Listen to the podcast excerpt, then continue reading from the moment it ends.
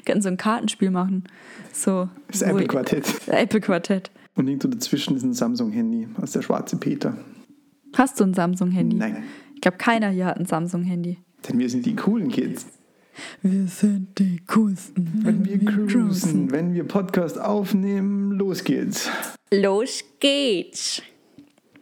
Nun denn, liebe zuhörende Menschen da draußen. Sehr verehrte Zuhörer, Zuhörerinnen, seien Sie grüßt. Na, man muss doch mit High Energy einsteigen und dann, High und dann Energy. nachlassen. Hi, Energy. Und los geht's. Let's go, go, go. Mhm. Wir müssten das wirklich mal so machen wie so diese, diese Ansager äh, beim, äh, auf dem Volksfest. So die da so beim Würde mich Karussell. tatsächlich interessieren, wo das entstanden ist und warum das so Ja. ist. Keine Ahnung. Aber Wir notieren uns das jetzt mal hier für die nächste Folge, okay? ja, ein, ein, ein Mysterium. Man weiß es nicht. Ein Fall für Galileo Mystery. Auf jeden Fall.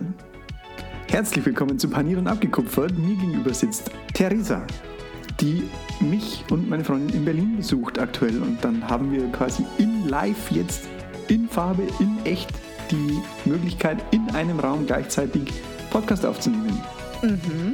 Und es ist sogar, also es ist tatsächlich, glaube ich, schwieriger als ähm, man denken könnte, weil wir sind es ja gewöhnt, hier äh, irgendwie ähm, paar, äh, gegenüber zu sitzen äh, in, in irgendwelchen Webbildschirmen. Äh, und hier, also ich bin es, ich bin gespannt, wie das wird hier mit dem äh, Auscanceln von äh, den gegenseitigen Audioaufnahmen. Wir legen mal los. Legen wir mal los. Mal los. Und steigen ins Thema ein mit, eigentlich wollte ich anfangen mit, na, Theresa, bist du jeck? Weil doch Karneval ist. War, ja. Oder auch Fasching in anderen Regionen. Also bei uns daheim nennt man es Fasching. Äh, ich war ja tatsächlich letztes Wochenende äh, daheim in Bayern und da war gerade die Rauhnacht. Und jetzt ist die Frage, kennst du denn, sagt dir der Begriff was und weißt du, was Rauhnacht Ich kenne Rauhnächte, also Rauhnächte gibt es ja mehrere. Das ist ja, also ich kenne die halt vor allem äh, so in Bezug auf zwischen den Jahren. Ähm, also glaub, ich glaube eher zwischen Heiligabend und Silvester.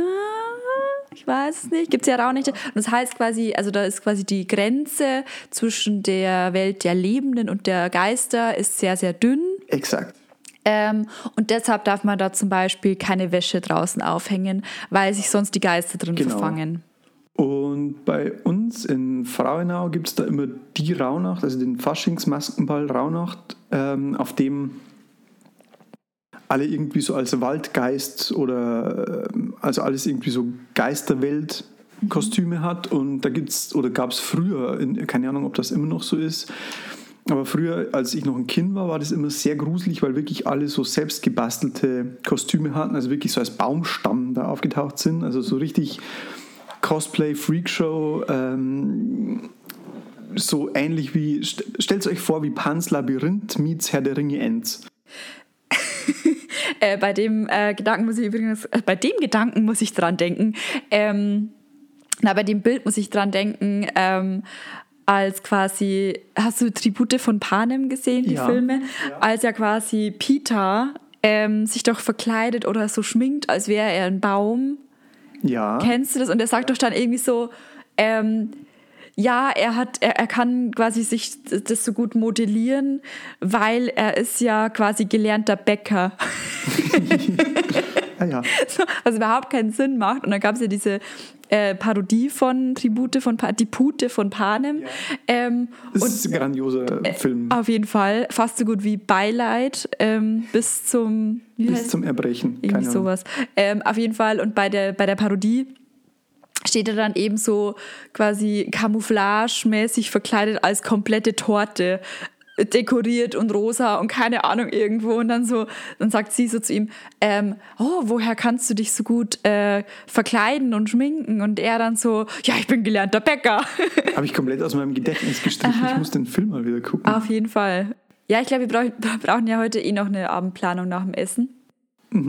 Ähm, genau, also ich war letzte Woche in der Heimat und habe dann die Rauhnacht, den Maskenball mitbekommen. Bin alles in allem sehr froh, dass in Berlin weder Karneval noch Fasching noch Fastnacht Ja, oder ich was weiß. auch immer Du magst, stattfindet. du magst einfach keine Dinge, die Spaß machen. Das ist korrekt. Genau. Aber du warst ja oft verkleidet in, der, in den Tatsächlich nicht so oft, nur zweimal. Also normalerweise läuft ja mein Fasching so ab. Ähm, am, Fra am Donnerstag ist ja unsinniger Donnerstag, also man bezeichnet es auch als Weiberfasching. Und ich bin ja der festen Überzeugung, dass das einen total sexistischen Hintergrund hat, weil früher die Frauen ja nicht arbeiten durften und deshalb donnerstags weggehen konnten und die Männer erst am Freitag, weil Männer mussten ja Freitag arbeiten Oh, gewagte These. gewagte These, ihr dürft mir gerne widersprechen, aber das ist meine Theorie dazu. Auf jeden Fall, normalerweise bin ich halt donnerstags bis, also Donnerstag bis Dienstag, bis Faschingsdienstags quasi ähm, weg gewesen. Äh, gar nicht so besoffen, aber auf jeden Fall verkleidet, also auf jeden Fall angestrichen. ähm, genau, aber dieses Jahr war ich tatsächlich nur Freitag und äh, Sonntag weg und Sonntag auch nicht so lang. Also ich hatte letzt, war letzte Woche ein sehr stressiges Wochenende. Freitag eben erst um äh, 7 Uhr morgens in, äh, ins Bett. Dann war ich auf zwei Geburtstagen, da bin ich um halb sechs ins Bett.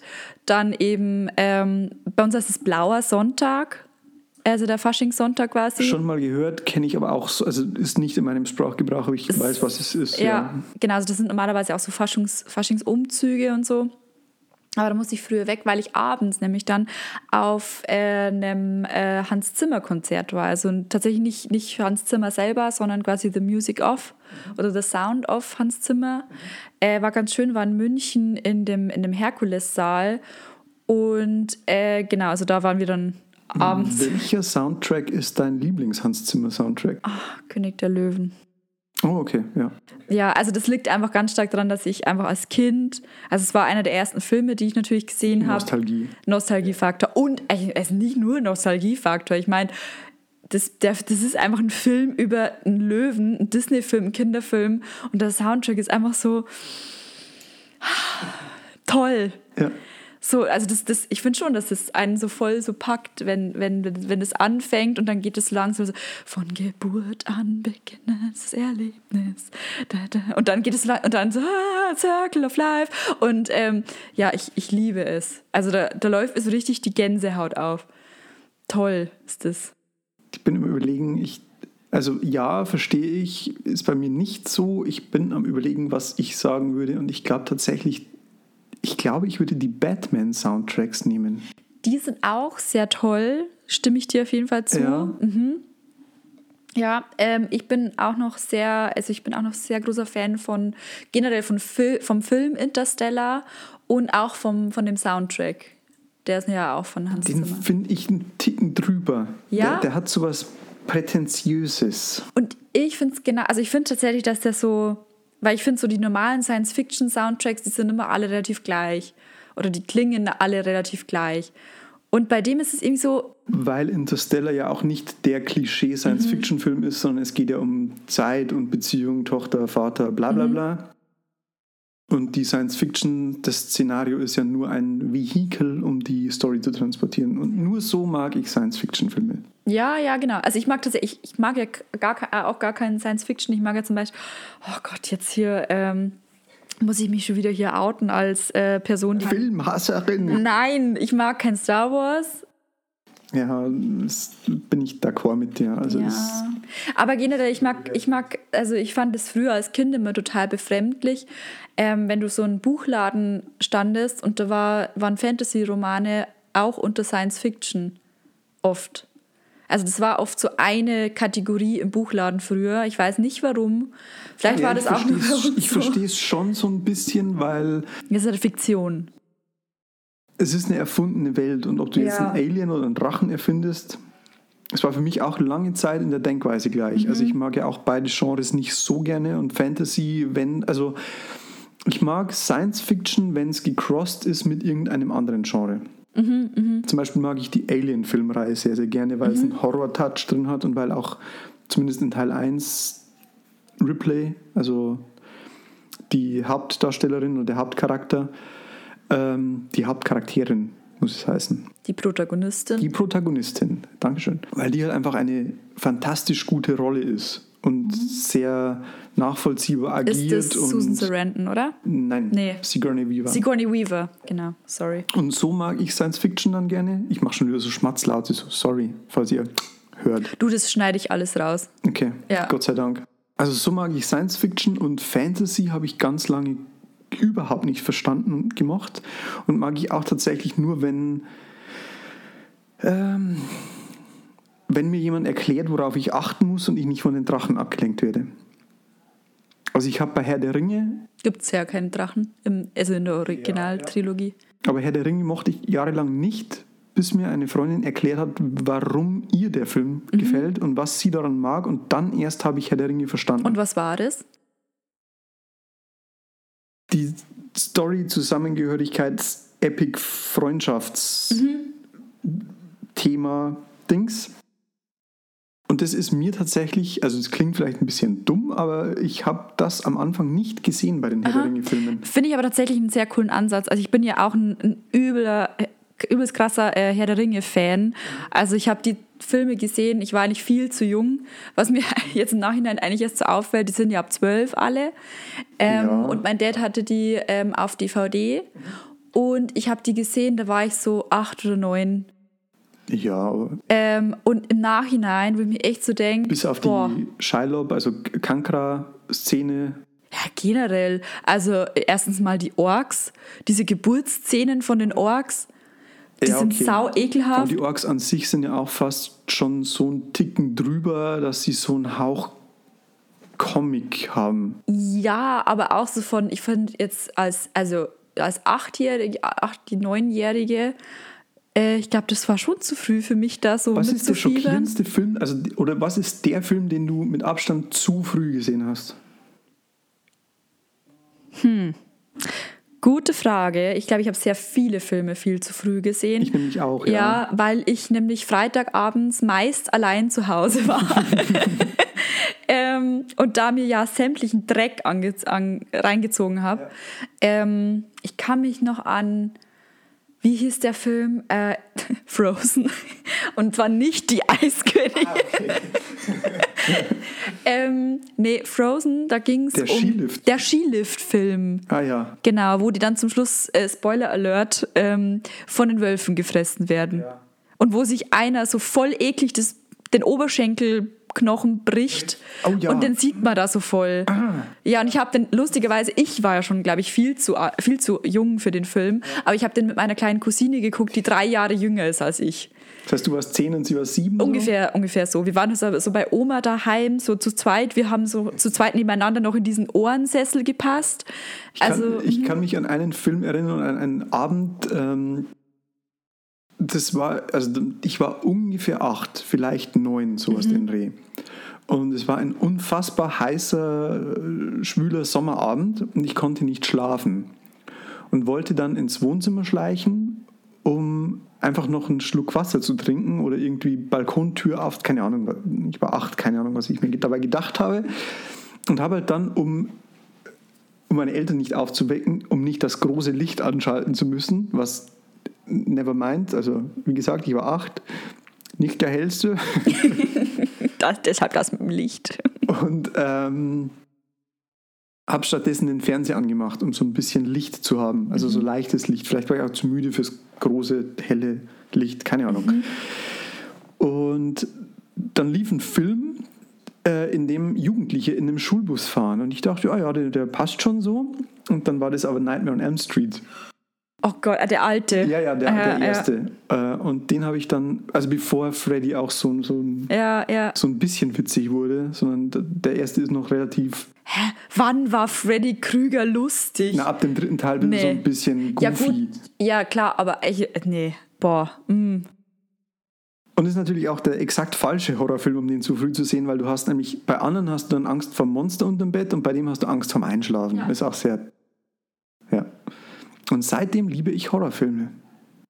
Ja, ich hatte, äh, ich weiß nicht, vielleicht geht es in ja mehreren äh, ähm, Menschen so, aber äh, eine meiner beste, besten Freundinnen und ich hatten so eine Phase, als wir so 14, 15, 16 waren, dem wir auch mal ganz viele Horrorfilme geguckt. Und einer davon war eben der neue Nightmare on Elm Street, wo ja quasi Callan Lutz mitspielt. Also das Remake vom Teil 1. Genau. Weißt, weißt du Kellen Lutz? Das ist Emmett von Twilight. Twi- äh, mhm. Genau. Twilight. genau. Oder Emmett von äh, New Moon. Ja, ja, klar. Oder, oder kennst du äh, Emmett von äh, Eclipse? Oder Breaking Dawn vielleicht irgendwie? Nee? Nee, ich kenne nur Dr. Emmett Brown aus Zurück in die Zukunft. Ah, mh, okay. Ja, auf jeden Fall, das ist derselbe Schauspieler. Und äh, noch jemand Bekanntes spielt damit. Ich weiß nicht mehr wer. Egal, es ist ja schon ein paar Jährchen her. Und auf jeden Fall, ähm, wir fanden das total witzig, uns die Filme anzusehen und uns dabei mit der Webcam zu filmen. Reaction-Videos. Mhm, genau, also wir haben schon Reaction-Videos gemacht, bevor es cool war. Bevor es das Internet gab. bevor es das Internet gab. Ähm, genau, und dann, oder wir haben uns dann halt sämtliche Filme irgendwo online auf die dubiosen Streaming-Plattformen äh, angesehen. Es war so lustig, weil ähm, ein Film, ich weiß nicht, der hieß irgendwie, das war Boogeyman. Ähm, genau, und da kam, also bei diesen Streaming-Plattformen, da kam immer dann so Werbung. Und die war natürlich auch f- viel zu laut auf irgendwelchen Sprachen, die keiner kennt. Ähm, Elbisch oder so oder Klingonisch, was weiß ich. Und dann ähm, saßen wir da so und es war so voll die intens Szene, so du wusstest, okay, es passiert jetzt gleich was. Und dann kommt so die Werbung und irgendein Skifahrer fährt so eine Piste runter und irgendjemand redet im Hintergrund irgendwas und wir haben uns so erschreckt, dass wir, dass meine Freundin quasi halb vom Stuhl gefallen ist. Ich habe irgendwie die Wasserflasche quer durchs Zimmer geschmissen und wir haben das alles auf Video. Ja, aber Ja. also so in der, in, in dem Alter, so 14, 15, 16, habe ich auch eine, also wirklich wöchentlich mehrere Horrorfilme weggeguckt. Damals waren auch so Scream und Freitag der 13. und Halloween und ich weiß, was du letzten Sommer getan hast und so Oh, diese, die, die Prototyp-Teenie-Horrors Ja, waren die damals Must-See riesig. Horrorfilme ja, genau. eigentlich. Ähm, oder auch Blair Witch. Clavage Project. Ja. Äh, auch, auch das war ja damals einfach ein Riesenfilm. Ja, bei uns war es dann eher sowas wie Conjuring und äh, I Spit on Your Grave 1 und 2. Ring wahrscheinlich. Ja, genau. Übrigens, Ring ähm, kann ich immer noch empfehlen, die original vierteilige japanische äh, Epic Production, die tatsächlich Sinn gibt und wo man dann danach versteht, was der Fluch ist Okay. und so. Ja, gut, also mir, also falls jemand da draußen sich das äh, zu Herzen nimmt, gerne. Ich bin aus dem Horrorfilmalter raus. also ich, ernsthaft, ich bin so ein Schisser geworden. Ich kann mir nicht mal Stranger Things anschauen. Stranger Things mag ich, also, Also ich der, aber ich kann nicht hinschauen. Staffel raus, weil es danach so ein bisschen so, die erste Staffel war leidenschaftlich und dann danach war es so ein bisschen, oh, wir verdienen Geld damit, lass uns mal noch eine Staffel drehen mäßig. Find's, also ich finde, äh, dritte, vierte waren wieder, finde ich, sehr, sehr gut. Ich mag den Flair. Also die zweite ich kann ich mich, kann zweite ich kann ich mich nicht erinnern, was da passiert ist. Es war das komische Unterwelt-Ding. Wo, aha. Auf jeden Fall, äh, dritte und vierte mochte ich sehr, sehr gerne. Ähm, Aber so diese 80s-Horrorfilme, Mhm. da habe ich immer noch eine große Schwäche dafür. Eben weil Freitag der 13., wir- waren ja damals noch so die Videothek-Kinder. Also wir haben uns ja noch VHS-Kassetten illegal ausleihen müssen aus der Videothek. So in den. Anfangsjahren. Weil, weil noch kein Internet. Ähm, das kennen ja die Kinder von heute gar nicht mehr. die gucken sich ja auf TikTok äh, Sachen und so. ja, auf TikTok kannst du dir auch ganze Filme anschauen, gell? Also Klar. so Part 23 von, weiß ich nicht. Aber das, das gab es dann auch so in den Anfängen von YouTube. Ja. War das so, dass dann so, da konntest du ja nur so 10 Minuten Schnitzel Genau. draufladen? Ähm, zum Beispiel, ich kenne äh, jemanden, die hat sich quasi komplett Scrubs auf YouTube so angesehen. Mhm. Das ist ja mega nervig. Okay. Aber wir waren tatsächlich noch in der Videothek und haben dann auch teilweise den Empfehlungen des Videothekars gelauscht, der uns dann ähm, War das so ein Creep oder war es so ein normaler Dude? Weil ich stelle mir so Videothekar-Menschen Ja, immer so ja, als ja, Creeps vor. nicht so Klischee-Creep, wie du dir es vielleicht vorstellst oder wie er in einem Film wäre, aber schon. Also Dorfvideothek. Ja, also schon etwas stranger Typ, aber sehr, sehr nett einfach. Also ein okayer Creep.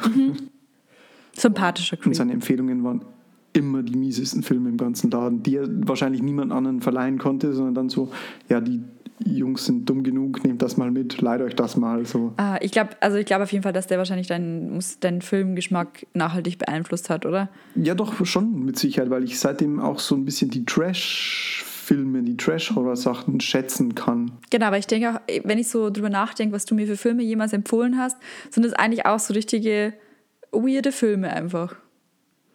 Zum Teil. Aber okay, weirde Filme im Sinne von. Ja, gut, kann man wieder unterteilen, weil bei Horror mag ich schon tatsächlich so die Trash-Richtung. Also ich finde auch sowas wie Sharknado oder sowas Oh ja. sehr unterhaltsam. Ähm, Ich glaube, das Thema hatten wir letztens mal auch schon, oder? kann gut sein. Möglich, wir ja. sprechen viel über Filme. Ja. Dafür, dass es ein Social Media Marketing Podcast ist, sprechen wir viel über Filme. Mhm. Aber ihr liebt uns ja, liebe ZuhörerInnen. Äh, Und ansonsten weirde Filme, ich mag halt so die Brainfuck-Sachen, also so, so, Mhm. so, keine Ahnung, David Lynch oder sowas. Wo ich auch verstehen kann, wenn das nicht jedem, jeder gefällt. Mhm, Also von daher, weirde Filme, der Videothek hat durchaus dazu beigetragen, dass ich Filme mag. Ah ja. Alle Art von Filmen. Selbst Rom-Coms. Nur keine Animation-Filme. Stimmt, ja. Weil, weil was war das? Weil die Münder nicht auf die Sprecher passen. Das hat mich früher immer so gestört. Das war, glaube ich, so, also keine Ahnung, es ist einfach nicht mein Stil. Ich finde es lazy Filmmaking und es ist immer Cookie-Cutter. Also jeder Animationsfilm funktioniert meiner Meinung nach gleich. Und es ist immer irgendwie die gleiche Story und es ist immer irgendwie für Kinder und es ist immer irgendwie lazy Filmmaking. Auch die Pixar-Filme, die extra noch Bloopers animieren. Ja, aber das ist ja auch nur ein Gimmick. Ja. Also zum Beispiel kennst du Falsches Spiel mit Roger Rabbit. Nein. Ähm, Roger Rabbit ist ein Cartoonhase, Ach so, ja. Den du bestimmt schon mal irgendwo gesehen hast. Also man kennt den Charakter. Und dann, da gibt es einen Spielfilm, mit, also Realfilm ähm, aus den 80ern, frühen 80ern, ähm, in dem diese Cartoonfiguren und die Realfilmfiguren sich vermischen. Und die ganzen animierten Szenen mit Roger Rabbit und den Cartoonfiguren Es ist wie Space Jam. ja, ja, wie Space Jam. Äh, nur noch oldschooliger. Aber Space Jam müsste auch gleiches Verfahren sein, weil Space Jam ja auch vor. Obwohl, bei Space Jam ist bestimmt die Animation schon per PC. Und der Realfilm halt auf echtem Film. Aber bei Roger Rabbit ist ja pr- praktisch jeder Frame handgezeichnet. Und da finde ich Animationsfilme sehr geil. Ja, wie weil da bei Mary. Poppins auch. Mary Poppins hat ja auch Sequenzen in Zeichentrick. Stimmt. Die waren auch noch handgezeichnet. Also zumindest mit, mit Ding, wo Meryl Streep quasi. War, war es Meryl Streep? Äh, nee. Wer war denn die erste Mary Poppins? Schade, dass wir nur drei MacBooks und vier Handys hier liegen haben. Äh, Mary, Achso, wir haben ja, die, äh, wir haben ja eigentlich die Regel, kein, kein Google ja, eigentlich während der nicht. Folge. Julie Andrews. Julie Andrews, die Königin von Genovien. Wer? Die Königin von Genovien. Die Mutter von Mia Thermopolis Rinaldi. Welches Universum sind wir gerade? Plötzlich Prinzessin. Ah ja, ist das eine Animation? zwei. Nein. Plötzlich Prinzessin, einer der besten Filme aller Zeiten. Meiner Meinung nach. Kann ich nicht mitreden, muss ich dir einfach so zustimmen. Ja? Hast du Finde bestimmt ich gut. recht. Finde ich gut. Ja. Stimme mir ruhig zu. Ja, hast du recht. Sehr schön. Nun gut. Äh, ja, so viel zu Schön. dem Thema. Haken wir mal das Filmthema hier ab. ja, Oder? genau. Dann können wir eigentlich dazu übergehen, zu sagen, dass ich ja letztes Wochenende heim war und du jetzt dieses Wochenende hier in Berlin bist. Genau. Herzlich willkommen in der Landeshauptstadt. Wie gefällt es dir? Mir gefällt es genauso gut wie beim letzten Mal. Wie ist das Brandenburger Tor so? Ich habe es hab hab, hab ich noch nicht gesehen. Dann bist du keine Touristin, keine Nee, echt. habe ich das letzte Mal gesehen, als ich, also ich war, ich bin, ich bin jetzt das dritte Mal in meinem Leben in Berlin. Das erste Mal war in der 10. Klasse, kurz nach meinem 16. Geburtstag. Also es ist schon über zehn Jahre her und da habe ich das Brandenburger Tor gesehen. Schaut bestimmt immer noch genauso aus. Ich vermute ja. Zwischendurch mal irgendwie angeleuchtet worden Mhm. Ah, ja. am Lichterfest und Cool. ähm, ein bisschen mehr Feinstaub hat sich drauf abgesetzt. Ja, wird das gleiche wahrscheinlich auch mit dem Fernsehturm sein. Äh, Bestimmt. Ja. Habe ich schon lange nicht mehr hingeguckt. Mensch. Ja. Und das, und das nennt sich Berliner, ja. Ja, ich weiß nicht. Also ich finde Berlin mega, mega cool. Ähm, ich bin nur immer so, ich komme immer nach Berlin und denke mir so, boah, die sind irgendwie alle viel cooler als ich. also ich habe da so voll, das, keine Ahnung. Also ich weiß nicht, man sagt zwar immer so, ja, in Berlin ist egal, wie du ausschaust oder was weiß ich, weil alles Mögliche hier rumläuft so. Aber ich habe da irgendwie so voll das, weiß ich nicht, so. Und wenn ich mich dann irgendwie cool anziehe, dann denke ich mir so, ich bin cool genug. Das ist das Berlin-Imposter-Syndrom. Genau. Okay, ich verstehe. Hatte ich tatsächlich noch nie. Äh, ich war schon, ich war ja früher auch schon öfter in Berlin, also zum Konzerte spielen und sowas auch und habe ja da auch so die, die verstecktere Welt von Berlin auch schon gesehen, also so besetzte Häuser und sowas. Und habe dadurch, glaube ich, recht früh festgestellt, dass das erstens sowieso auch alles Zugezogene sind, mhm. ähm, die sich auch alle genauso fühlen, so, oh, hier sind alle viel cooler, ich will auch noch Berlin und cool werden. Ähm, und dass du tatsächlich einfach alles machen kannst in Berlin, weil es keine Sau interessiert. Ja. Ja. Vermutlich. Ja. Und genauso verhält es sich auf Social Media. Genau. Und damit haben wir jetzt den unfassbaren Bogen gespannt zum Imposter-Syndrom. Ja, es hat nur eine halbe Stunde gedauert an Intro. ähm, ja, Hochstapler-Syndrom heißt es ja auf Deutsch. Wer Genau. das nicht kennt, wer, wer das nicht weiß. Ähm, Darüber wollten wir heute so ein bisschen sprechen, weil ich glaube, also mir ist es immer ein Riesenanliegen und ich habe jetzt auch bei meinen bisherigen Kunden im, im Nebengewerbe gesehen, dass das, das größte, der größte Hebel ist, an dem man arbeiten muss und ansetzen muss, dass die Leute einfach mal den ersten Schritt machen und nicht so dieses, das Zerdenken, bevor man öffentlich gegangen ist. Ja, total. Ähm, ich weiß, also wir haben ja ähm, letztes Mal, als ich hier war in Berlin, ähm, haben wir ja die Aktion äh, Theresa wird Influencer äh, mehr oder weniger gestartet. Also ich möchte eigentlich auch viel mehr irgendwie auf Instagram äh, aktiv sein und ein bisschen, keine Ahnung, also mein, mein Ziel war eigentlich so ein bisschen mehr Musik wieder machen. Ähm, weil ich ja doch immer schon sehr musikbegeistert war und ich dann irgendwie meinte, okay, mit, mit äh, wenn ich jetzt ein iPad habe, dann mache ich hier GarageBand, äh, werde hier zum Pro äh, und wollte so ein bisschen den, den, den Weg begleiten Ja. den ich da mache, beziehungsweise habe ich mir auch deine deine E-Gitarre ausgeliehen und wollte da ein bisschen mitfilmen, was ich da für Fortschritte mache. Ähm, aber ich finde es total schwierig, ähm, irgendwie da was von mir preiszugeben, weil ich schon irgendwie das Gefühl habe, so okay, in meiner, in meiner Bubble unter meinen aktuellen FollowerInnen äh, befinden sich also total viele Leute, die halt sehr, sehr musikalisch sind und auch sehr fit im Audiobereich sind. Und dann komme ich so, hallo, ich kann hier gar nichts. Ne? Aber, also der, der Gedankenansatz ist ja, du musst ja nicht der Beste sein in dem, was du machst. Du musst ja eigentlich, oder es ist eigentlich sogar meiner Meinung nach besser, wenn du einfach in einem einzigen Thema einen kleinen Schritt weiter bist als andere. Weil dann Leute, die Leute wollen ja nicht, dass du irgendwie die perfekte Rockstar-Gitarrenlesson online gibst, weil man da sowieso nicht folgen kann. Aber die Leute wollen schon so ein bisschen stellvertretend durch dich so einen Fortschritt machen und so vielleicht den. Vielleicht gibt es einen Menschen, der so den, das letzte bisschen Inspiration braucht, um aufs nächste Level zu kommen.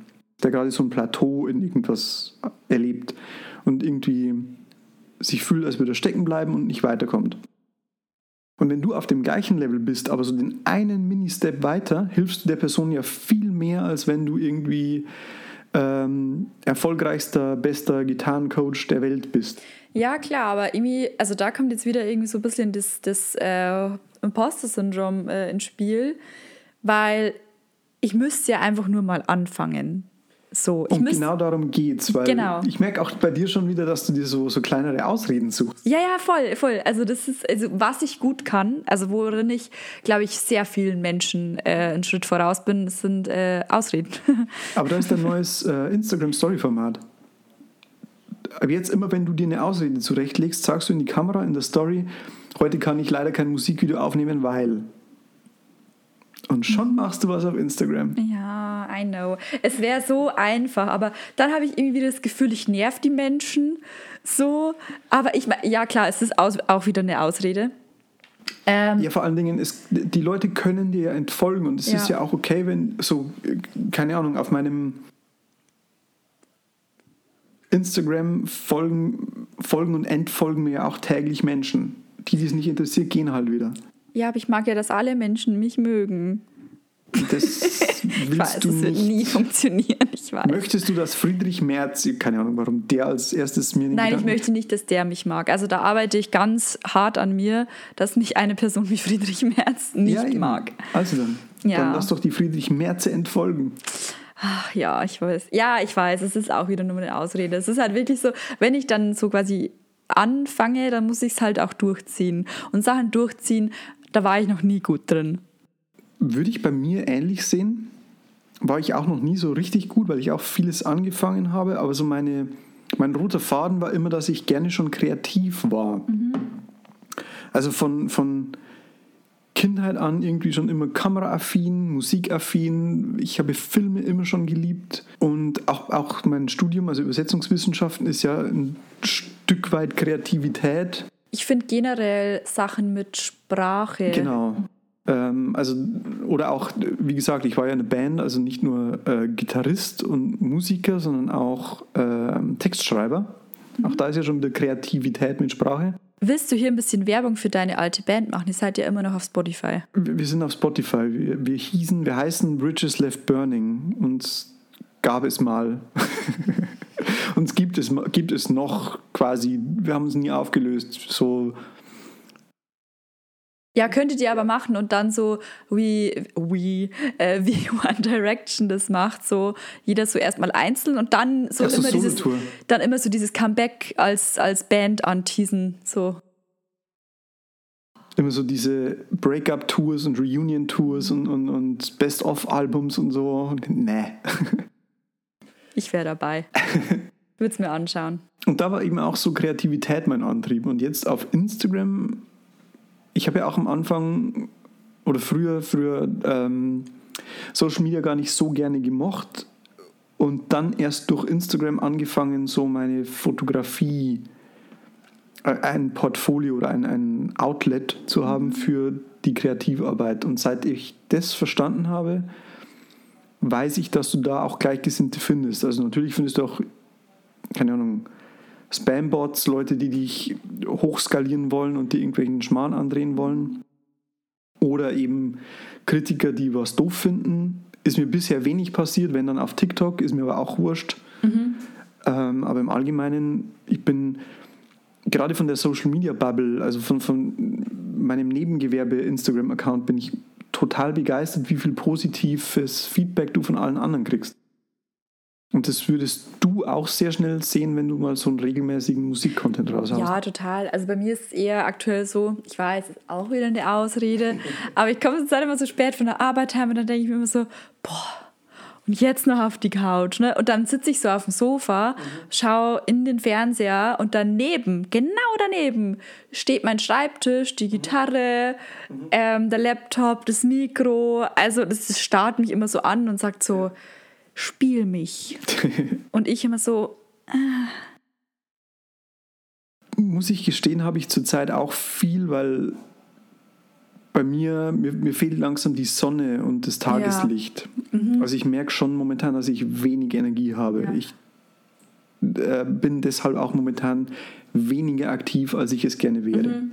Ja, und ich habe aber jetzt zumindest jetzt mal so, ein, so einen Tag genutzt bei mir und habe mir so ein paar Content-Formate überlegt, mhm. mir einen Postingplan geschrieben, der ab Mittwoch beginnt. Ich werde es wahrscheinlich nicht einhalten können. Aber, mhm.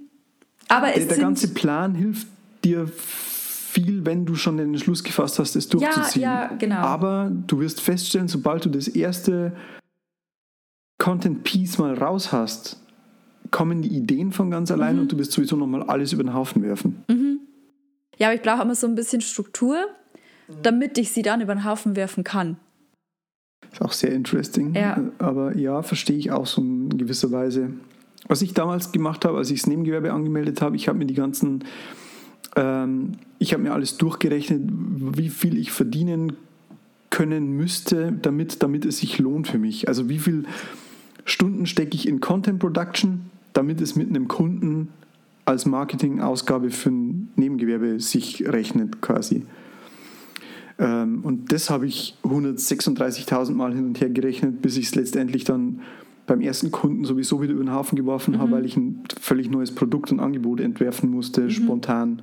Ja, bei mir wäre ja der, der, Ansatz tatsächlich nicht irgendwie was Finanzielles, sondern einfach wieder reinzukommen. Also ähm, ich war ja auf einem, auf einem musischen Gymnasium, habe acht Jahre lang Geige gespielt im Orchester und habe wirklich seit zehn Jahren diese Geige nicht mal mehr von der Seite angesehen. Ja, aber da ist ja schon eine komplette Story. Mhm. Das ist ja schon die Origin Story. Die Villain Origin Story. Es ist so wie, ähm, wie Batman, der dann äh, schlechtes Beispiel. Ähm, wer, ist dann, wer macht dann zehn Jahre nichts? Da gibt es bestimmt einen Film. So jemand, der Superkräfte hat und dann zehn Jahre lang schläft. Oh, hm. In, boah. Äh, Ant-Man war doch im Gefängnis, oder? Keine Ahnung so ein bisschen Wolverinig vielleicht auch. Keine know. Ahnung, ich suche da krampfhaft nach einem Filmvergleich. Die Rückkehr des Königs. Ja. Darum geht es bei dir. Ja, ich finde es schön, dass wir jetzt wieder bei Herr der Ringe ja. gelandet sind. Also ich könnte ja wirklich hier, ich könnte ja stundenlang über Herr der Ringe sprechen. Und das wollte ich eigentlich vorher noch sagen. Aber schau mal, allein damit hast du ja schon, das kann ja ganze Podcasts füllen. Was? Herr der Dinge, ja. ja. Also du könntest ja einen kompletten Fangirl-Blog und Fanfiction und Podcast und YouTube-Channel nur über Herr der Ringe aufziehen. Das wird ja, aber weiß, habe ich das erzählt, dass es einen Podcast gibt, der, also über Herr der Ringe, der ganz in den, die, die beiden, ich glaube, das ist der erfolgreichste Herr der Ringe Podcast ah, in Deutschland. Ja. Aha, und die, die, die sind quasi nicht weit weg von da, wo ich herkomme oder da, wo ich wohne. Mhm. Äh, und ich finde das mega. Ich finde es so toll. Super random und zufällig. Ja. Und ich finde es auch immer noch spannend, also vielleicht ähm, vielleicht bildet man sich das auch nur ein, aber ich glaube, dass so der bayerische Wald eine komische, innige Verbindung zu Herr der Ringe hat. Ist es so ein bisschen die, wir fühlen uns als das Auenland? Ich wollte gerade sagen, also wenn dann so, so Auenlandmäßig. Ja. Also keine Ahnung, vielleicht ist es auch ja, und, genau. eingebildet und, und vermutlich strange, aber naja. Aber was quasi die, die Freundin oder die Bekannte von dir auch meinte, ich finde das auch so schön, weil ich finde, ähm, man sieht immer so, so, keine Ahnung, irgendwie Fantasy oder Actionfilme oder sowas, wo immer ganz viel äh, entweder Romance ist oder ganz viel Schlachten, ganz viel, oh, wir sind harte Männer oder sowas. Mhm. Ähm, ganz viel Mittelalter-Ding, wie zum Beispiel Game of Thrones, wo ja wirklich. Ja, ist auch gar nicht meins. Also, ich habe es mir gern angeschaut. Ähm, aber was ich halt bei, bei Herr der Ringe ähm, so toll finde, ist, dass sie halt so.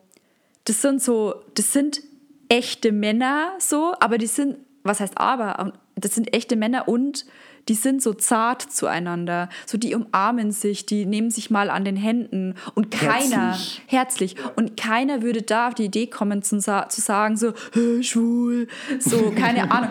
Es gibt es ja oft so, wenn man, wenn man irgendwie als Mann sich umarmt, als Männer sich umarmt und sich nicht irgendwie, keine Ahnung. No mit, homo? Ja, genau, so.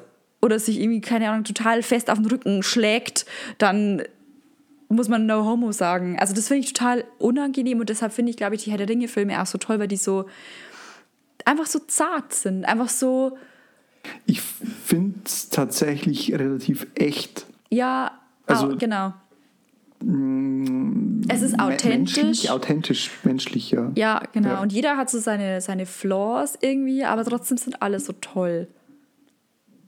Und genau so würdest du auf Social Media rüberkommen. Oh.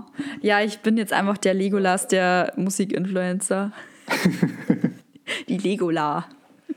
Ähm. Side Fact: Orlando Bloom war meine erste große Liebe. Still is. Und du hast auch die milchgesichtige Elb hin zu Pirat. Auf jeden Fall. Ja. Mhm. Mhm. Mhm. Also Orlando Bloom hat sich immer meinem Geschmack angepasst oder ich habe meinen Geschmack immer Orlando Bloom angepasst, mhm. weil ich finde ihn auch immer noch toll. Also der ist ja auch UNICEF-Botschafter und so, ist ja jetzt mit Katy Perry verheiratet. Ähm, toll einfach.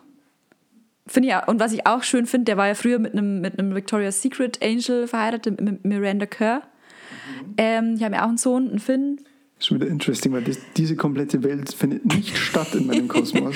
Auf jeden Fall sind quasi Miranda Kerr und äh, Katy Perry verstehen sich auch total gut. Und das finde ich auch schon wieder so wholesome, dass es nicht irgendwie so ist, so, oh, das ist die Ex, sondern die sind auch so, wenn die sich sehen, Das dann. mochte ich noch nie tatsächlich. Also so dieses Exen keifen sich an oder Das finde ich auch äh, ganz furchtbar. Exen keifen sich an ist auch ein guter Echsen greifen sich an. ähm, auf jeden Fall, ja, Orlando Bloom, toller, toller Typ. Einfach, ja. Und zu deinem Content, ich meine, wenn du eh nicht vorhast, als wenn du nur für dich selber so ein bisschen die Motivation haben willst, mehr zu machen und so ein bisschen deine Musikskills wieder zu schärfen dadurch und so, hast du ja eigentlich auch relativ die Möglichkeit vom Content her abzuweichen, weil du ja im Endeffekt hättest du ja InfluencerInnen-Content. Ich hätte ja so einen so einen Blog einfach. Ja, und da teilsächlich, nachdem du viel liest, kannst du ja monatlich zwei Buchreviews schon mal raushauen. Eins. Eins. Also ich habe letztes Jahr zwölf Bücher gelesen. Ich habe mir dieses Jahr vorgenommen, 15 Bücher zu Na ja, lesen. dann, Ich habe eins bisher. dann einmal im Monat irgendwie ein Musik-related Reel. Aber was man einfach, äh, was wir ja eigentlich damit sagen wollen, was, was ich ja quasi jetzt aktuell noch unter Ausreden verstecke, aber eigentlich ist es total cool. Ähm, es macht total Spaß, eigentlich sowas zu machen. Ich finde, es fördert eben die Kreativität. Man macht irgendwie nach der Arbeit noch was, was, man- was einem Spaß macht. Ja. Und ich, ich muss mir das selber irgendwie als Wandtattoo übers Bett hängen. So, man, man muss nicht immer so viel Angst davor haben, äh, dass jemand einen für einen Hochstapler hält, weil jeder irgendwas kann, was andere nicht können. Gut, ist jetzt wieder eine andere Nische, in die du gehen möchtest, aber theoretisch könntest du ja auch ganz easy Social-Media-Tipps, so wie ich jetzt mache, also das könntest du ja auch locker monetarisieren. Ja, aber ich will dir ja nicht deine Kunden wegnehmen. Achso. Hm. Nee, tatsächlich, das habe ich gelernt, das passiert nicht. Also die Leute, die man findet schon zu dem oder der Social Media Managerin, Coach, was auch immer, der oder die zu einem passt. Das passiert sehr, sehr automatisch. Ja, kann ich mir aber gut vorstellen, weil du hast ja schon so ein sehr klares Branding äh, mit dunklen Farben, Neon. Also ich denke jetzt auch, mal. auch die Art alleine. Also ähm, bin da mittlerweile auch rigoros, wenn ich so, so Leute aussortiere. Also ich merke mittlerweile, wer mir sympathisch ist und wer auch irgendwie bei mir zurückkommentiert und so. Und andere halt nicht. Also das kristallisiert sich ganz locker raus. Und ich habe ja damals auch noch, ähm, bevor ich es angefangen habe, mir bei Sebiforce ähm, so eine Academy-Dings da Kurs gemacht, weil ich eben auch das Imposter-Syndrom gefürchtet habe und dachte, ich kann das nicht. Und auch da war es für mich klar, dass es er sein muss, weil mir das von der Art her auch sympathischer war als viele andere. Ähm, und angenommen, du würdest das jetzt anfangen, also so Social Media Coach auch zu machen, würden zu dir ganz andere Leute Ja. kommen wie zu mir. Du würdest aber trotzdem in dieser Bubble, glaube ich, gut aufgenommen werden und in dieser Coaching-Bubble, ich meine, du, du bist aktuell Social Media Managerin für eine LinkedIn-Community von wie viel? 15.000? 14.000. Ja. Also gibt es ja Coaches, die würden sich da Die Finger ablecken. ja oder in die Hose machen, wenn sie so viele Leute auf LinkedIn Ja, wo, also- und vor allen Dingen ähm, äh, so die High Roller, also Professoren und äh, wissenschaftliche Mhm. pseudo-wichtige Fuzis, wie ich es ja ähm, Also so, äh, es gibt ja Firmen, die haben auf LinkedIn, die versuchen gerade LinkedIn-Marketing und haben da irgendwie unter 500 Leute und, und machen sich da Sorgen, sie würden jemanden auf den Schlips treten. Also, die, also es gibt Leute, die hätten Nervenzusammenbrüche, wenn sie 15.000 Follower auf LinkedIn hätten. Ja, ich muss ganz ehrlich sagen, also bei mir ist es auch so. Äh, ich finde LinkedIn, ich finde es schon ein bisschen. Ich habe Respekt davor. Also das ist echt so, dass ich mir denke, okay, wenn ich das jetzt schreibe, ähm, wie kommt es, ich, klar denkt man sich bei jedem Post so, wie kommt es bei der Community an und so, aber bei LinkedIn ist es jetzt noch schon was anderes als auf Instagram, weil eben die ganzen Profs und so das lesen ähm, und ich da schon immer so nochmal zehnmal mehr drauf achte. Ja, die Zielgruppe ist, äh, aber auch bei Instagram, ich meine, du hast eine, eine Instagram-Community von 10.000 Studierenden. Noch nicht ganz. 9940 und wir tümpeln jetzt schon Ewigkeiten darum. Seit Jahren haben wir beide versucht, den blauen Haken zu kriegen auf Instagram. Jetzt kannst du ihn dir bald kaufen und mieten monatlich. Ähm, Ja, auch da, also das ist ja auch so ein Wespennest. Wenn du 10.000 Studis hast und irgendwas Falsches raushaust, was falsch verstanden wird, kann es ja auch. Generell, also, also, nicht nur was Falsches, sondern auch was Richtiges. Also wir hatten mal, wir hatten letztens so einen Post über, es gab irgendwie eine Woche lang in der Mensa vom Studentenwerk, gab es halt äh, nur vegane Sachen oder vegetarische, ich weiß es nicht mehr. Veganuary. Veganuary, genau. Also ich glaube, das ist wirklich nur vegan, ist, aber man weiß es ja nicht. Bei uns in der Mensa kann ja sein, dass die vegetarische Sachen auch. Diese Leberkäsis äh, von, von, von glücklichen äh, Lebern, genau. Ähm, und auf jeden Fall gab es da so einen Post dazu und dann kamen halt so viele Kommentare drunter. Ah, oh, ich will mein Schnitzel. Ja. Wieder mit der Mensa-Diktatur. ähm, ja, aber was natürlich auch ganz viel äh, Trolle einfach waren. Aber eben das meine ich. Also so alleine, dass du eine Studi-Community, also eine schwierige Altersgruppe, niemand mag seine, niemand mag seine Hochschule oder alle halten die Hochschule für ein autoritäres mhm. Dingens und so. Übrigens hat sich äh, der Laptop hier gerade aufgehängt. Okay. Ich weiß nicht, ob es noch aufnimmt. Jetzt gerade? Ja, die, der bunte Bubble läuft. Ah ja. Wir sind hier äh, schon ein paar Sekunden hängen geblieben. Die Festplatte ist zu langsam oder das System überlastet. Hier haben wir hier einen Tech-Support. Warten Sie, warten Sie. Ja, aber es hat so noch aufgenommen. Warte, ich, ich starte jetzt hier mal nochmal. Ja, geht schon wieder weiter. Läuft? Ja, läuft. Ja, läuft, mhm. ja, läuft bei uns. Ja, ähm, also das meine ich so. Die Hochschule ist ja keine. Niemand ist Fan der Hochschule. Es ist ja keine. Also ich schon. Ja, natürlich. Und wir, natürlich wird auch da Branding betrieben und wir versuchen Fans zu generieren, aber es ist ja nicht so wie, was weiß ich, irgendeine so Lifestyle-Brand oder so. Mhm. Von daher hast du ja ein schwieriges Standing als Hochschule. Und dann hast du ja noch 10.000 Studis, die irgendwie alle das ist ja ein Pulverfass, Theresa. Und da gibt es schon, glaube ich, auch Social Media Coaches, die da Bammel hätten bei so einer Community. Mhm. Und ich merke es ja jetzt, dass es eben auch Firmen gibt, die dann auf so ein Problem damit reagieren, ja, wir wollen dann keinen äh, organischen Social Media Auftritt und machen nur Ads. Mhm, also so mhm. Firmen, die Schiss haben vor einem organischen Social Media Auftritt. Von daher ist das auch so ein, also von daher müsstest du selbst da nicht das Imposter-Syndrom fürchten. Ich glaube, darauf wollte ich gerade hinaus. Mhm, mhm. Glaubst du, alle, die jetzt nicht kannten, das Imposter-Syndrom, wissen jetzt, was es ist? Ich hoffe es, aber ich befürchte nein.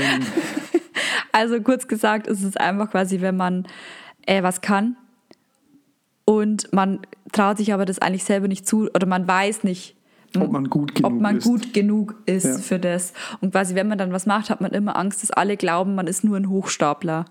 Genau. So quasi, man denkt dann immer so, ja, da war ich zwar jetzt ganz gut in dem einen Ding, aber es war einfach nur Glück oder das war einfach ein Zufall oder keine Ahnung. Oder ich bin zwar ganz okay, aber nicht gut genug, um das auf Social Media zu machen. Genau, oder, oder wenn man zum Beispiel ganz schön, wenn man, wenn man irgendwie Lob bekommt, sich dann im Hinterkopf eigentlich denkt, so ja, habe ich eigentlich gar nicht verdient, das Lob. Mhm. Das zum einen und zum anderen eben so sich zu denken, das, was ich gerade zu sagen habe, haben andere auch zu sagen und zwar besser. Genau, genau. Immer dieses, das hätte jetzt jemand anderer auch besser ja. machen können. So. Mhm. Und dieses Denken haben, glaube ich, alle so ein bisschen und zum gewissen Grad ist es gut, weil es so, eine, äh, ähm, so ein Antrieb ist, besser zu werden. Ja, aber man muss halt irgendwann so diese negativen, diese Negativität irgendwann mal rausbekommen. So. Der, der, erste Schritt ist das Wichtigste. Wenn du den ersten Schritt gemacht hast, legst du so ein Stück davon ab und hast nur noch so die, die produktiveren Teile davon. Also mir ging es so. Mhm. Also die ersten Stories, die ich gemacht habe, waren ja auch, haben mich schon sehr, sehr, sehr, sehr viel Überwindung gekostet. Ja, vor allem sowas, was du machst, halt so in die Kamera sprechen. Ja. Das ist halt schon. Also Aber ich versuche schon, und es hat ja auch schon sehr schnell funktioniert, weil ich mhm. dann mit dieser Community direkt kommuniziere. Und ganz oft ist es ja sogar so, die Leute, die dann was bei mir kaufen oder ein Coaching buchen oder wollen oder so, die folgen mir ja noch nicht mal. Mhm. Die klicken ja oft nur oder kommentieren ja auch nicht ständig. Es kommentieren ja bei mir hauptsächlich so Leute aus der eigenen Bubble. Also andere Social Media Coaches mhm. und Coachinnen. Coach. Coachellas. Und die Leute, die, die dieses Coaching dann tatsächlich kaufen, die sind ja oft gar nicht mal Follower, sondern sehen dann einfach nur einen Kommentar, kommen auf meinem Profil vorbei und sehen mich dann in die Story quatschen und denken sich, oh ja, kaufe ich mal. Und deswegen quatsche ich schon mittlerweile tatsächlich gerne mit der Story. Ja, es ist einfach ungewohnt. Man muss irgendwie so ein bisschen das, das überwinden, dass man sich denkt so, weil bei mir ist es zum Beispiel, wenn ich jetzt ich irgendwie so ein Selfie poste oder so, dann denke ich, mein erster Gedanke ist so, boah, jetzt meinen die sicher, ich bin so eine Möchtegern-Influencerin.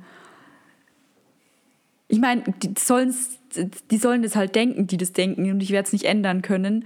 Ähm, Erstens das und zweitens, was mir geholfen hat, ist halt dieses Warum für mich rauszufinden. Also ich möchte Leuten helfen, professionell auf Social Media auftreten zu können und mit Social Media ein Ziel zu erreichen. Ob das jetzt ist, mehr zu verkaufen oder Mitarbeiter gewinnen oder was auch immer. Ähm, aber ich möchte diesen Leuten ja helfen. Also habe ich ja einen sehr, sehr guten Grund, in die Kamera zu sprechen. Übrigens ähm, finde ich, dass wir heute sehr viele, aktuell jetzt schon an diesem Punkt, ähm, sehr viele Themen angesprochen haben, über die man eigentlich alle auch eine eigene Podcast-Folge machen könnte. Das stimmt. Und ähm, da ist jetzt wieder die Frage, wie zieht man den Podcast auf? Also wir haben uns ja so für diese, ich nenne es mal Positionierung entschieden, dass wir ein Laber-Podcast sind. Und ich finde, dass, also das ist so dieses Format, das ich gerne höre und bei dem ich mich auch wohler fühle, weil ansonsten müsste ich ja ein Thema aufgreifen, das skripten und dann im Idealfall auf 20 Minuten oder weniger so kondensiert wiedergeben, dass dann Mehrwert für die Leute rauskommt. Also so eine Art Mini-Coaching als Podcast-Format. Ja, aber wir, wir wollen ja jetzt primär eigentlich mal so unterhalten. Richtig. Genau, aber man kann ja, die, also zum Beispiel ähm, Thema, was hast du gerade gesagt? Positionierung. Ja, Positionierung, äh, Mitarbeitergewinnung über Social Media. Social Recruiting. Genau, Employer Branding. Ähm, bin ich ja auch ein bisschen drin im Thema. Ist auch schon du hast gerade gesagt, bin ich auch ein bisschen drin. Also, Bin ich auch ein bisschen drin. So, das mache ich seit zwei Jahren. Ja, genau. Hauptberuflich. ja genau, bin ich auch so, so ein bisschen bin, Employer bin ich auch ein Branding. bisschen. Ja, aber wenn man halt tief stapelt, kann man nicht jemanden enttäuschen, you know? Under Promise, Over Deliver. Mhm. Genau. Wir können beide über Employer Branding natürlich sprechen, weil wir beide die Expertise haben. Also wir haben eine, zusammen eine tolle Kampagne Mhm. gemacht, also einen tollen Werbespot und Social Media Ads Dings Kampagne. Worauf wolltest du eigentlich damit Ich weiß raus? es nicht. So, man könnte zu jedem einzelnen Thema eine Folge machen. Mhm. Genau. Das stimmt, ja. Über Employer Branding, über sich wohlfühlen mit dem Format, das man macht, weil gerade wenn du sagst, so vor die Kamera gehen, muss man ja nicht unbedingt. Nee, muss man ja nicht. Also kann ja auch Twitter-Influencer werden. Ja, genau. El Hotzo, El zum, Hotzo. El Hotzo zum Beispiel Ja. Mhm. hat ja mit Tweets wirklich einen riesen, äh, böse Zungen würden jetzt sagen, mit geklauten Tweets. Ah. ähm, Nein, wir lieben El Hotzo. Also ich. Er ist sehr, sehr amüsant. Ja. Und tatsächlich diese Masse an Tweets, die er da eben in der Zeit rausgehauen hat, ist schon beachtlich. Also Mhm. ähm, dieses pointierte Twitter, um auf Twitter so viel Erfolg zu haben wie er, musst du schon am Tag, keine Ahnung, so fünf, sechs richtige Knaller raushauen. ja, mindestens. Also er macht ja immer jeden Tag dann auf Instagram diese Videoverwertung und das sind immer zehn Genau. Gut, drin. das ist dann Content Recycling. Also so, so auf Instagram recyceln Mhm. und dann irgendwelche Facebook-Seiten reposten ihn. Und jetzt eben hat er seinen, also jetzt mittlerweile zeigt er sich ja auch selber Ja. und war bei, bei Late Night, glaube ich, war er. Late Night Berlin. Ich glaube auch. Und er ist ja öfters auch im, im Neo-Magazin Royal. Genau, und Podcasts hat er ja jetzt Mhm. auch einen eigenen. Ähm, Auch sehr funny. Habe ich noch nicht gehört tatsächlich. Ich äh, kenne nur den, den Spot, der kommt nämlich immer am Ende von äh, Weird Crimes, die Werbung dafür, weil der auch von Studio. Ganz viele so Podcasts, die dann meistens von den Einzelpersonen gemacht werden und eben so kleine Mehrwerthäppchen sind. Und das Ja. ein Laber-Podcast liegt mir mehr. Ja, total. Oder eben dann äh, True Crime. Oder True Crime. Genau, Richtig. also wir lieben ja True Crime, Besonders Weird Crime. besonders Weird Crimes. Ähm, genau, und ich habe letztens auch erzählt, ähm, ich glaube, der erste, die erste Folge einer, einer True Crime Podcast Serie, nenne ich es jetzt mal, eines True Crime Podcasts, ähm, war von, von äh, Mord auf Ex. Und ansonsten war ich ja eigentlich immer so mehr, also ich liebe ja Medical Detectives. Also mein Herz äh, hier in der True Crime Welt gehört einfach Marc Benecke. Grüße gehen raus, der ist auch gerade in Berlin. Ja, genau, stimmt. Ähm, und nein, wir stalken ihn natürlich nicht, aber wenn ich ihn auf der Straße begegnen würde, ich würde ihn, würde ich ihn auf Fangirl. jeden Fall nach einem Selfie fragen. Ja, auf jeden Fall. Ähm, ich finde ihn einfach toll. Und jedes Mal, wenn ich, wenn ich äh, so um 3 Uhr morgens am Wochenende Medical Detectives schaue, erstens mal ist es mein Anzeichen, dass Wochenende ist. Das ist immer so mein Freitagsplan. Meistens schlafe ich zwar nach der ersten Werb in der ersten Werbung ein, aber ich liebe diese Stimme von Hubertus Bengsch, der mir erzählt, welche grausamen Morde in den 80er Jahren in den USA passiert sind. Und ich so. ich ich äh, nick so ein. Ähm, aber ich freue mich jedes Mal, wenn dann so eine Folge ist, wo Marc Benecke mir, mir erklärt, wie Blutspritzer entstehen. jedes Mal. Das kommt dabei raus, wenn man zu früh Horrorfilme guckt. Genau. Es ist schon ein bisschen Schaden bei mir. so ein bisschen das angerichtet. Mhm.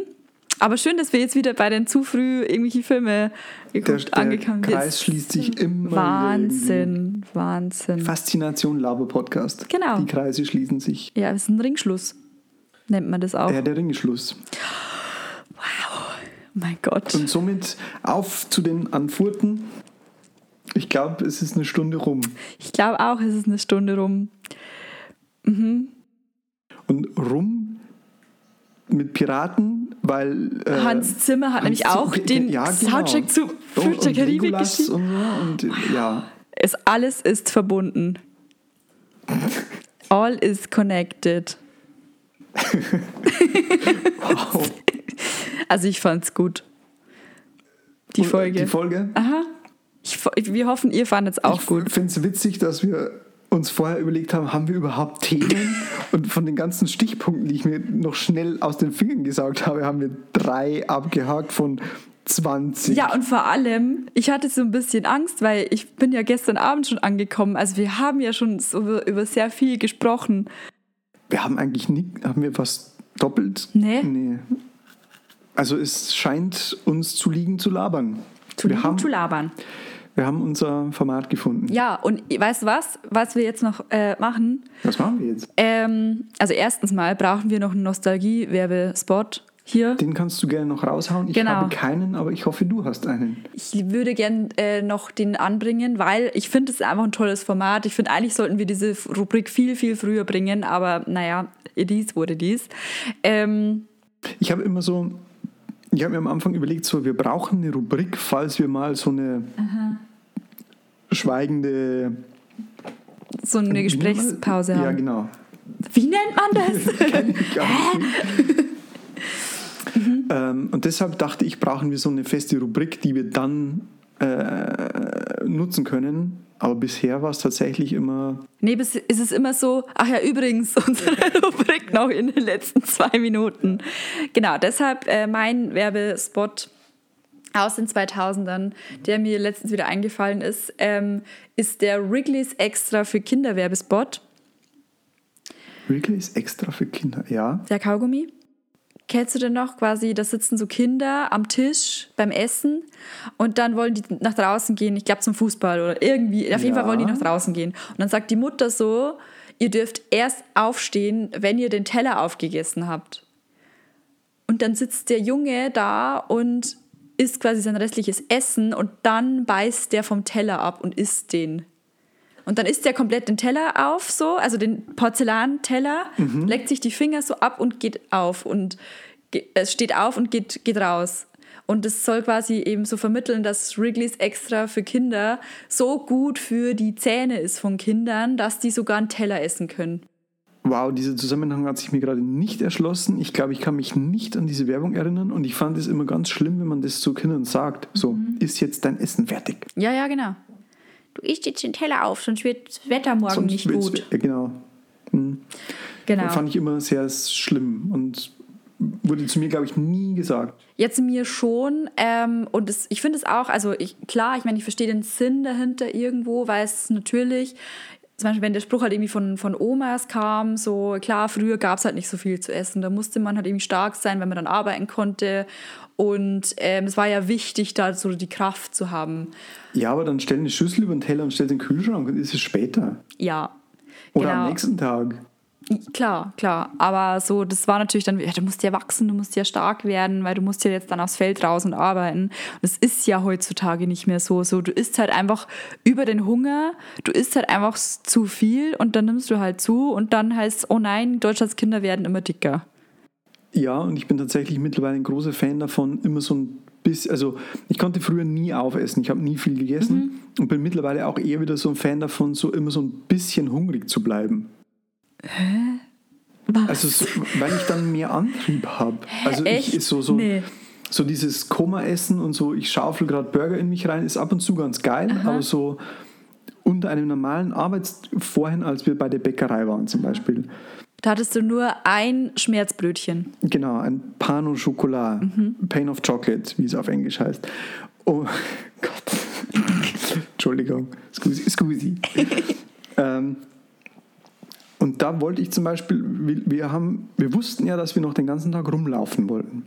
Jetzt, wenn ich da fünf Pan au Chocolat gegessen hätte, was vom, vom Geilheitsfaktor des Pan au Chocolat völlig möglich wäre, hätte ich keinen Bock mehr gehabt, rumzulaufen. Und so dieser Ja, klar, also ich meine, so, so dieses richtig Überessen, wo du dann danach wirklich nur auf die Couch willst. Ja, genau. Das Aber- ist schon ab und zu geil, aber das bin ich kein großer Fan Ja, davon. nee, ich auch nicht. Aber so dieses intuitive Essen, dass du wirklich sagst, okay, du isst halt einfach langsamer, bewusst und dann irgendwie halt, du merkst dann, dass du satt bist und dann so, okay, dann. gibt, es gibt zum Beispiel, wenn ich heimfahre äh, nach Bayern, gibt es bei uns eine Pizzeria. Das ist die fettigste Pizza der Welt. Garantiere ich dir. Also die machen die Pizza und dann schütten sie eine Flasche Olivenöl drüber. Ah, ja. Anders geht es nicht. Du kannst durch den Pappkarton durchgucken, so fettig ist. Keine Übertreibung, ohne Quatsch, wirklich. Und diese Pizza, wenn du isst, bist du danach zwei Stunden bewegungsunfähig, weil du in einem kompletten Fettkoma bist. Ja, Aber ab und zu ist das sehr geil. ab und zu ist es geil, aber trotzdem finde ich, sollte man essen, bis man satt ist. Ja, immer so, so einen Bissen, bevor du satt bist, aufhören, ist mein heißer Tipp für, mein Lifehack für alle productive Leute da draußen. Ja, du bist ein komischer Mensch, einfach, finde ich. Das ist komplett richtig, ja. Ja, und ich finde, also wir sind jetzt, ich kann jetzt leider, ich, du hast ja auf Zeit umgestellt, das heißt, ich kann dieses Mal nicht sagen, in welchem Takt wir uns gerade befinden. Aber wir sind Aber bei einer Stunde, sechs Minuten, 42 Sekunden, 43 Sekunden, 4, genau. Und ich finde, es ist eine gute Zeit aufzuhören und vor allem, wir haben jetzt so viel über Essen geredet, dass ich jetzt übel Hunger habe. Ja, wir gehen jetzt dann noch lecker essen. Oh Food ja, genau, Zum Thai. genau. Also ich gehe dahin, wo ihr hingeht. Also ich bin ja Ich nicht. gehe dahin, wo meine Freundin hin will. Passt. Denn ich kann nicht dagegen. Dann sammeln wir die sagen. jetzt, dann sammeln wir sie jetzt von der Couch auf und Das ist gehen ein guter essen. Plan. Das machen wir. Schön. Und ihr, liebe Leute, hört bitte fleißig unsere Folgen weiter. Das freut uns wirklich sehr, dass wir anscheinend ja sehr gut ankommen, trotz Mhm. unserer plan- und ziellosen Laberei. Ich bewundere die True Crime Podcasts, die tatsächlich irgendwie Rechercheaufwand und betreiben. Extrem, extrem. Also ich glaube, wir müssen das, glaube ich, einfach mal machen, um zu sehen, wie das wäre, wenn wir tatsächlich sehr viel recherchieren würden. Hätte ich mehr Zeit, hätte ich ja gerne einen YouTube True Crime Mystery Ja. Channel. Das wäre ja meine große Riesenleidenschaft. Ja, so. Aber ja. ich habe momentan wirklich weder null Komma gar keine Zeit dafür. nicht. Aber wir könnten mal schon so eine Special-Episode machen. Special-Episode, wo wir einen Social Media True Crime Fall aufbereiten. Für YouTube. Für YouTube. Ja, Ja. genau. Ja. YouTube bringt das Podcast-Feature. Also wir müssen Ja. sowieso auf YouTube. So eine Art True Crime Fall. Ja, ich finde es mega. Ich finde es mega, mega cool. Können wir heute noch recherchieren hier noch im Essen? Alles klar. Wenn ich wieder denken kann. Wir, wir skripten. Wir skripten. Siehst du, wir essen jetzt dann nicht satt und dann Doch. haben wir noch genug. Oh. Wir essen uns nicht satt und dann esse ich ein Kilo Pistazien. Ja, okay, das ist, Aha. Das wird passieren. aber das passiert ja auch, wenn man sich komplett. Äh, never mind, wir schweifen schon mind, wieder ab. never mind. Abmoderieren. Dann moderieren wir jetzt mal ab. Ähm, vielen Dank fürs Zuhören und äh, wir hoffen, ihr hört auch weiterhin zu. Und falls ihr es noch nicht gemacht habt, lasst uns eine Bewertung da, egal wo ihr uns anhört. Sehr helfen, auf jeden Fall. Genau. Und wir freuen uns schon aufs nächste Mal, vielleicht eben mit einer, mit einer Special-Sonderepisode. Fände ich schon funny. Ich auch. Ähm, genau. Und wenn nicht, dann hoffentlich hört ihr uns trotzdem noch gern zu. Und wir wünschen euch auf jeden Fall einen schönen Tag, Abend, whatever, wo ihr uns auch immer hört. Im Auto, im Bad, Im Bett. We don't know. Und schreibt uns irgendwohin mal einen Kommentar, falls ihr uns beim Einschlafen hört. Ja, genau. Das würde mich tatsächlich interessieren. Das wäre toll. Das wird Genau. das. Haben wir. Das wird das. Dann, äh, genau, wir gehen jetzt essen und äh, hören Macht jetzt mal. gut, macht es besser. Seid ihr alle jeck. Tschüssi. Ciao, Kakao.